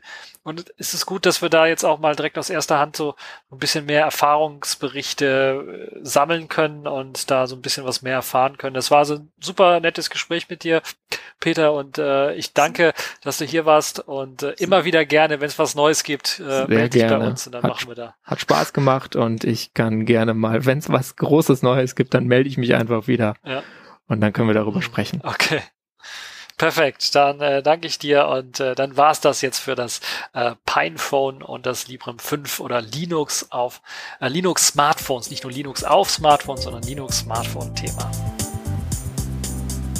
Happy Birthday, Radio Tux. 20 Jahre alt seid ihr jetzt geworden. Mega. Ich persönlich habe vor 20 Jahren noch nicht mal daran gedacht, Linux einzusetzen, geschweige denn, dass ich es gekannt hätte. Ja, und wenn man sich überlegt, was sonst alles in diesen 20 Jahren passiert ist. Wir laufen heute mit kleinen Computern in unserer Hosentasche rum, die weit mehr Rechenleistung haben als die Geräte, die wir vor 20 Jahren eingesetzt haben. Und ihr schafft es schon so lange, Menschen für Open Source und vor allem für Linux zu begeistern. Weiter so. Hallo, hier spricht Matthias Ettrich und ihr hört Radio Tux. alles Gute zum Geburtstag, liebes Radio Tux. Ich durfte in den frühen 2010er Jahren bei dir noch mitmachen. Es war eine spannende Zeit. Äh, ich habe viel gelernt und ich wünsche dir viele, viele schöne weitere Jahre Podcasting und allen Beteiligten vielen Dank für die schöne Zeit damals. Euer Tobi. Hi, this is Greg Crow Hartman. I'm a Linux kernel developer and this is Radio Tux. 20 Jahre Radio Tux, na wenn das nicht mal ein runder Geburtstag ist. Viele Podcasts halten gar nicht so lange durch. Und apropos Podcast, warum heißt es eigentlich Radio Tux? Ja, damals vor 20 Jahren gab es den Begriff Podcast oder Podcasting ja noch nicht. Also auch eine spannende Geschichte. Da hieß das noch Radio on Demand. Und aus dem Grund heißt es ja dann auch Radio Tux. Und 20 Jahre Leute von Linux begeistern, von Open Source, freier Software, FreeBSD, Haiku, Selfish OS und all die anderen Entwicklungen, die wir so mitgemacht haben im Laufe der Jahre, ist, glaube ich, eine gute Geschichte und eine gute Sache. All die neuen Entwicklungen, die wir gesehen haben und all die neuen Projekte, die aufgekommen sind und Leute, die wir begeistert haben für Open Source und für freie Software. Ich glaube, Radiotux hatte sich verdient. Alles Gute zum Geburtstag. Hallo Linux-Gemeinde, hier ist Nils Magnus vom Linux-Tag-Team und ihr hört Radio Tux. Hallo Ingo, hallo liebes Radio Tux Team. Ich wünsche euch alles Gute zum Geburtstag. Nachträglich. Radio Tux ist jetzt also wirklich 20 Jahre alt. Wow, das hätte wohl keiner von uns damals gedacht. Und von den ersten ZuhörerInnen wohl auch nicht, denn in den Kommentaren auf den einschlägigen Nachrichtenseiten, auf denen die erste Sendung verkündet wurde, sprach man mehrfach von einem Aprilscherz. Und da muss ich euch auch einen Vorwurf machen. Also wirklich, Ingo, Steffen, wer ist denn, wer ist denn da bloß auf die Idee gekommen, eine Linux-Radiosendung ausgerechnet am 1. April zu launchen? Ich meine, aus Marketing-Sicht vielleicht jetzt nicht unbedingt die beste Idee. Aber mal ganz ernsthaft. So sehr man über vieles von damals heute schmunzeln mag, wart ihr einfach krasse Vorreiter. Ihr habt einen Podcast gestartet, bevor es Podcasts gab. Und ihr habt das damals schon so ernst genommen, so eine inhaltliche Ernsthaftigkeit wünscht man sich bei so manch aktuellem Podcast vergeblich. Als ihr mich dann irgendwann damals an Bord geholt habt, fand ich das alles mega cool. Und es hat auch nicht lange gedauert, bis ich meine erste Sendung moderieren durfte, nachdem ich vorher hauptsächlich die Linux News verlesen habe. Damals war das alles sehr, sehr spannend und eine tolle Spielwiese, auf der wir viel ausprobieren konnten. Ich erinnere mich noch an mein Desktop-Spezial mit selbstgemachten Soundeffekten, die man, fürchte ich, heute immer noch im Archiv hören kann. Äh, ja, definitiv was zum drüber schmunzeln und Haare raufen. naja, lieber Ingo, indirekt auch lieber Steffen, liebes Radiotux-Team von damals, heute und dazwischen, nochmal alles Gute zum Geburtstag. Ihr seid echt 20 Jahre alt und dürft euch deshalb vermutlich das Label ältester deutschsprachiger Podcast geben. Ich freue mich, dass ich einen kleinen Teil des Weges dabei sein durfte und wünsche euch noch viele tolle Ideen, interessante Sendungen und viel Spaß. Alles Gute wünscht euch die Stimme aus der Vergangenheit. Euer Maurice. Yeah, okay. Hi, I'm Miguel de Casa and you're listening to Radio Talks. Ja, Happy Birthday Radio Tux. 20 Jahre ist es am 1. April dieses Jahr geworden. Das heißt, am 1. April 2001 ging die erste Aufnahme vom Stapel. Äh, es war äh, Ingos Jungfernfahrt, glaube ich. Damals äh, war es, glaube ich, noch Radio on Demand. Das war auch zu der Zeit, als es noch Software wie den Wheel Player gab. Ein Format, das man heute eigentlich gar nicht mehr kennt, äh, was durch Flag, MP3 und Co. Äh, abgelöst worden ist. Ja, wenn man sich jetzt mal so überlegt, was in diesen 20 Jahren alles passiert ist, worüber berichtet worden ist. Man muss ja nur mal auf die Seite schauen, ins Archiv schauen. Ähm, heute kennt man Radiotux ja eigentlich nur noch so von der ähm, monatlichen Sendung, ähm, die wir machen. Und damals war das aber noch so, damals auch zu studentischen Zeiten, wo es noch das Hochschulradio gab, also Radio Tux Horat. Es gab damals die Ubuntu Weekly News. Und auch wenn es der Name Radio Tux so ein bisschen äh, suggeriert, es ging ja nicht nur um Linux, sondern Open Source war immer ein Thema. Das heißt natürlich auch andere Betriebssysteme, Open Source Betriebssysteme wie eben auch Sailfish OS oder IQ, FreeBSD ist bei uns immer mal wieder äh, in der Sendung zu hören. Und natürlich auch diverse Open Source Tools, ich sag mal, äh, Trends aus dieser Szene, ähm, wie Docker, was ja auf Linux aussetzt, oder auch Kubernetes und diese ganze Container-Orchestrierung. In diesen 20 Jahren ist viel passiert, über das auch von Radiotux berichtet wurde.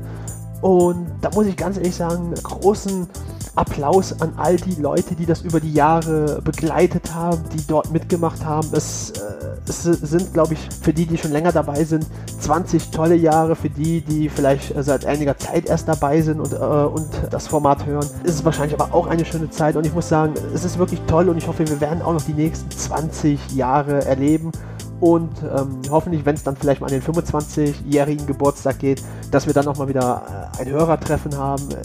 In dem Sinne auf jeden Fall Happy Birthday Radio Tux. Hello, this is Sami. I'm the CEO and a founder of company Yolla developing Selfish OS and this is Radio Tax.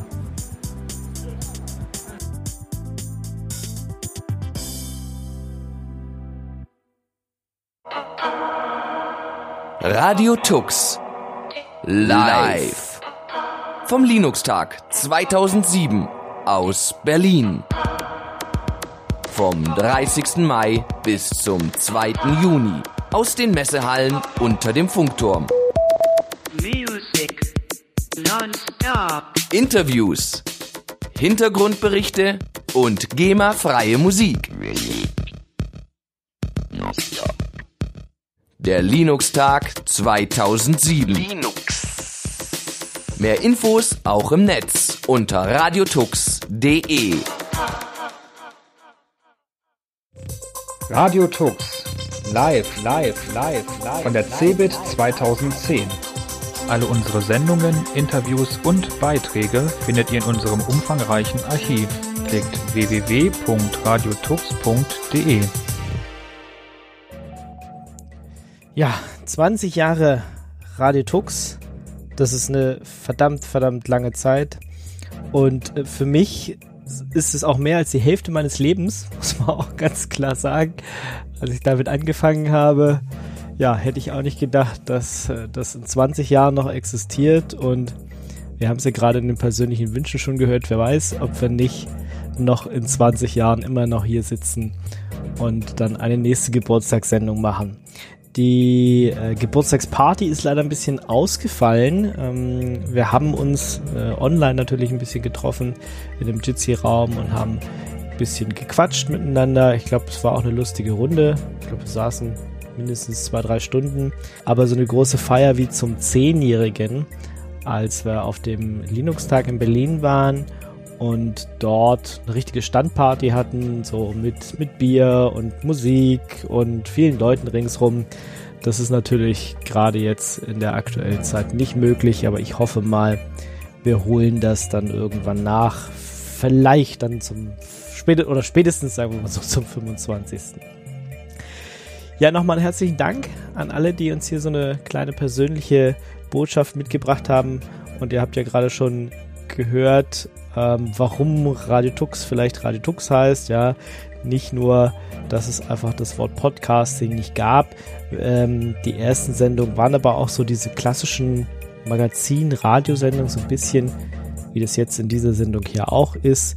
Ähm, wir waren tatsächlich auch öfter über UKW zu hören, nicht nur in der Zeit des Hochschulradios, aber ich glaube in, äh, in Luxemburg waren wir eine Zeit lang über ein Radio, das Radio ROM zu hören, auch auf anderen UKW-Sendern, insbesondere bei, bei freien Radios wurden unsere Sendungen gespielt. Also auch daher, ja, klassisches Radio über UKW hatten wir auch im Portfolio und dann natürlich äh, von vom Linux-Tag oder von mehreren Linux-Tagen, egal ob das jetzt die die Linux-Tage, die dann später noch in Berlin war, die Chemnitzer Linux-Tage, die Kieler, die Augsburger und was auch immer noch. Also wir waren eigentlich auf sehr, sehr vielen äh, kleinen und großen Community-Events und haben auch von dort Live-Gesendung. Auch von der CeBIT zum Beispiel haben wir, ich glaube, zwei Jahre lang ähm, zumindest ein Live-Programm gestaltet und viele, viele Interviews geführt.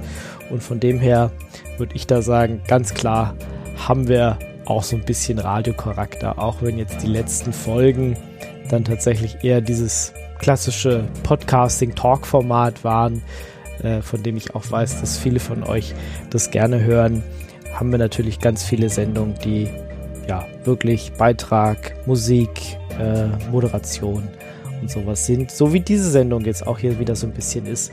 Und ich habe es mir natürlich auch nicht nehmen lassen, in, in meinem alten Archiv äh, ein bisschen zu graben, auf äh, welchen, auf einigen Festplatten, die schon lange unbenutzt waren sozusagen und habe eben noch mal ein paar Betten, also das, was jetzt hier unter meiner Moderation liegt oder auch von den anderen Moderationen lag, ähm, mit eingespielt, was wir sonst in letzter Zeit auch nicht gemacht haben, aber hier habe ich es jetzt mal wieder rausgekramt und ihr könnt ja mal sagen, ob das, äh, ob das gut klingt oder eben ihr das nicht mehr mögt. Genau. Ja, sonst bleibt mir vielleicht noch zu sagen, ihr könnt natürlich auch gerne mitmachen. Ihr habt jetzt ein paar ältere Kollegen gehört oder ähm, Leute, die nicht mehr dabei waren, aber auch Leute, die mir ans Herz gewachsen sind. Ja, ich habe durch Radio Tux einfach viele, viele Leute kennengelernt, viele, die hier bei Radio Tux mitmachen und zu sozusagen Freundinnen fürs Leben geworden sind.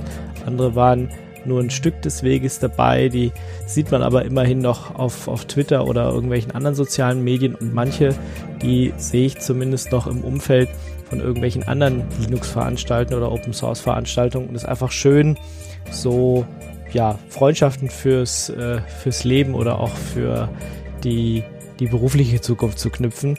Und wenn ihr Lust habt, Interesse habt, bei Radio Tux mitzumachen, könnt ihr euch gerne bei uns melden. Ja, ihr könnt schreiben an info.radiotux.de.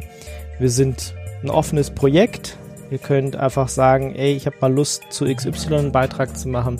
So wie der Peter ja auch gesagt hat, er findet, wir haben da und da ein paar Defizite gehabt und er würde gerne nochmal reden. Also nochmal vielen Dank dafür. Ja, ihr könnt einmalig mitmachen, ihr könnt aber auch gerne mit in die Redaktion kommen, so wie Sebastian das in letzter Zeit getan hat und hier regelmäßig mitmachen. Ähm, wir sind natürlich auch gerne dazu da, dann zu beraten, was brauchen wir überhaupt für Technik, äh, wie macht man das mit diesen Aufnahmeprogrammen, äh, insbesondere wenn man jetzt nicht selber gleich den Podcast starten will, sondern vielleicht in der Gruppe was machen will, dann, dann gerne und natürlich was mit Linux machen will oder Open Source machen will, dann seid ihr herzlich bei uns willkommen und wir freuen uns über jeden, der hier mitmachen möchte. Wer nicht mitmachen möchte, aber sich die ganze Geschichte noch angucken will, also nicht nur, dass wir einen Wikipedia-Artikel haben, weil wir wahrscheinlich auch schon so lange dabei sind. Ähm, es gibt ein Archiv. Äh, es gibt archiv.radetux.de und da sind alle Sendungen seit 2001 oder hoffentlich alle Sendungen seit 2001 versammelt. Also wenn ihr Lust habt, mehrere Stunden, Tage, Wochen, ich habe keine Ahnung wie viele, Sachen es sind. Äh, viele, viele. Dann könnt ihr natürlich da gerne hingehen und euch ein paar Sachen runterladen. Was weiß ich, die erste Sendung hören, ja. Und in der ersten Sendung werdet ihr auch mich hören. Das ist ein bisschen, bisschen peinlich, aber ich meine, wir haben alle mal klein angefangen. Ja, dann bleibt mir jetzt nur noch zu sagen, vielen, vielen Dank an alle, die uns über die Zeit begleitet haben. Nicht nur in der Redaktion, sondern natürlich auch an euch Hörer, die uns zuhören, die uns mit Kommentaren weitergebracht haben, kritischen, positiven Kommentaren, aber auch alle, die uns einfach nur so hören und mögen und uns deswegen begleiten und vielleicht auch unsere Stimmen lieb gewonnen haben. Danke auch an alle Sponsoren, die uns über die letzten Jahrzehnte ich kann ja jetzt Jahrzehnte in der Mehrzahl sagen, die uns über die letzten Jahrzehnte unterstützt haben, die uns ähm, Server-Speicherplatz zur Verfügung stellen, die uns teilweise Domains zur Verfügung gestellt haben, sowohl private Sponsoren, die uns früher äh, Mirrors äh, bereitgestellt haben, als auch Geldspenden getätigt haben, damit wir in unsere Hardware investieren können, also auch in unsere Audio-Hardware. Vielen, vielen Dank auch nochmal dafür. Ihr könnt uns natürlich aber auch einfach so eine private Spende dazu geben. Das ist auch möglich und äh, beste Möglichkeit zurzeit auf LiberaPay zum Beispiel. Flutter benutzen wir jetzt nicht mehr so wie früher äh, oder ihr meldet euch einfach mal bei uns, da, da finden wir schon einen Weg. Das Ganze benutzen wir dazu, um dann, wenn wir auf irgendeinem Event sind, wenn das dann mal wieder stattfinden kann und Corona sozusagen vorbei ist, dass wir uns dann mal selber zusammensetzen, was essen gehen, eine kleine Standparty machen zum Beispiel, eine kleine Ralltux-Feier. Wie gesagt, wir sparen jetzt bis zum äh, 25-jährigen Jubiläum. Also auch das ist alles möglich. Und ich freue mich, dass wir 20 Jahre Radio Tux feiern können, dass es so ein langlebiges Projekt ist. Ich äh, bin ja wahnsinnig glücklich, dass wir so viel Zeit miteinander verbringen können konnten, dass es so viel Spaß gemacht hat, dass ich so viel erleben durfte, so viele nette Leute kennenlernen durfte und einfach hoffe, dass euch dieses Projekt auch viel Spaß macht und ihr hier gerne zuhört.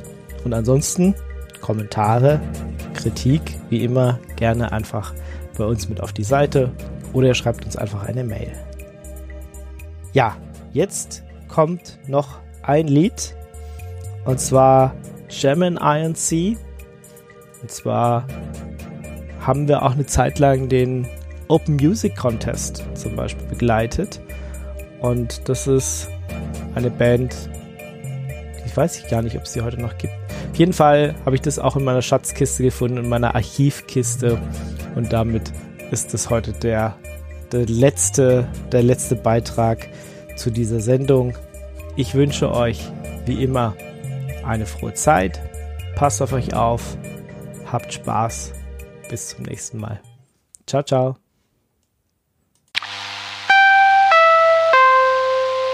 Möchten Sie bitten, in eigenem Interesse während des nun folgenden Musikprogramms Ihre Fenster und Türen fest verschlossen zu halten und alle anwesenden Nicht-Familienmitglieder für die Dauer der Sendung aus dem unmittelbaren Hörbereich Ihres Rundfunkgerätes herauszubitten, um eine öffentliche und somit für Sie gebührenpflichtige Aufführung auszuschließen. Wir danken für Ihr Verständnis und wünschen Ihnen nun viel Freude bei dem ungestörten Genuss unseres Programms. Nee, nee, Party ist vorbei. Könnt ihr knicken. Ui, Gebühren für die Künstler. Mann, ich bin auch selber Künstler. Ich bin Lebenskünstler. Hartz IV, zwei Kinder, ein Hund, ein dickes Auto. Ich meine, was ist los? Geh mal! so Open Source. Yo, ich mach meine Musik für die ganze Welt. Und in letzter Zeit verlange ich dafür nicht mal mehr Geld. Und weil ich meine Tracks auch ins Internet stelle, kannst du sie dir saugen per ISDN oder DSL. Ohne Plattenfirma, ohne A&R, ohne Trara, hey, einfach nur da. Im kostenlosen Verfahren per MP3. Doch so langsam krieg ich Angst, aber nicht vor der Polizei. Denn vor der GEMA, vor der GVL, der GZ. Die finden das, was hier so läuft, mal erstmal gar nicht weg. Ihr könnt euch gar nicht vorstellen, was die sich ausdenken, damit wir bloß nicht noch mehr Musik verschenken. Zu viele gute Untergrundbands bekommen durch Internetradios überhaupt erst Präsenz. Was ist härter? Die Zerstörung einer Existenz oder die Bevormundung von Fans? Hart ist das Ziel, nach dem sie streben. Hart ist, dass sie Dreck auf alle gehen. Ist der starke Physik. Hart ist, wenn Musik an den Gebrühen zerbricht. Wenn Mucker ihre Plattform verliert. Das Schicksal derer, die im nächsten Frühjahr verlieren. Ist jeder einzelne Zweck, der geopfert wird, so GVL und GEMA. Wir gehen in die Charts, wir gehen in Herzen. Ein Blick auf die Charts bereitet nur noch Schmerzen. Popstars, Wanted Wonder Images. Kein Wunder, wenn Aussehen statt Talentbedingung ist. Wir brauchen nicht noch mehr Interpreten. Wir brauchen talentierte Typen mit echten Charakteren. Euer Zeug ist zu billig, hat zu wenig Qualitäten. Wir verlangen für den Schrott zu viel Moneten. Finanziert Kopierschutz und Anwaltskanzleien. Ihr versucht den Fans die Hand abzuschneiden. Kriminalisiert den Käufer, der euch finanziert. Kein Wunder, dass ihr ihn am Ende verliert. Schon mal ein Buch mit Kopierschutz gesehen. Denn das ist auch der Grund, warum sie noch über den Laden stehen. Macht so weiter, aber rechnet nicht mit Erfolg. Gute Musik überlebt auch euch. Ja, Mann, ich weiß doch gar nicht mal, was ich dazu sagen soll. Es gibt nur einen Mann, der mir aus der Klemme helfen kann. Boris! Ich geb euch Feuer! Ist nicht gelogen, Geht doch ohne Gamer sowieso. Gib jetzt mal Gas mit Gemini NC. Und ein dickes Fuck an die Industrie. Es ist sowieso lieber, in der Banker zu bleiben. Dicke Songs zu schreiben, kostenlos zu verbreiten. Geteilte Meinungen, Grooves und Style zu feiern. Bitte Mucke zu machen und mit allen zu teilen. Ob Original oder Imitat. 60.000 Bundesbürger potenziell verklagt. Darum sind wir ja auch hier und fragen, was ist hart? Es steht doch schon im Internet. Wir haben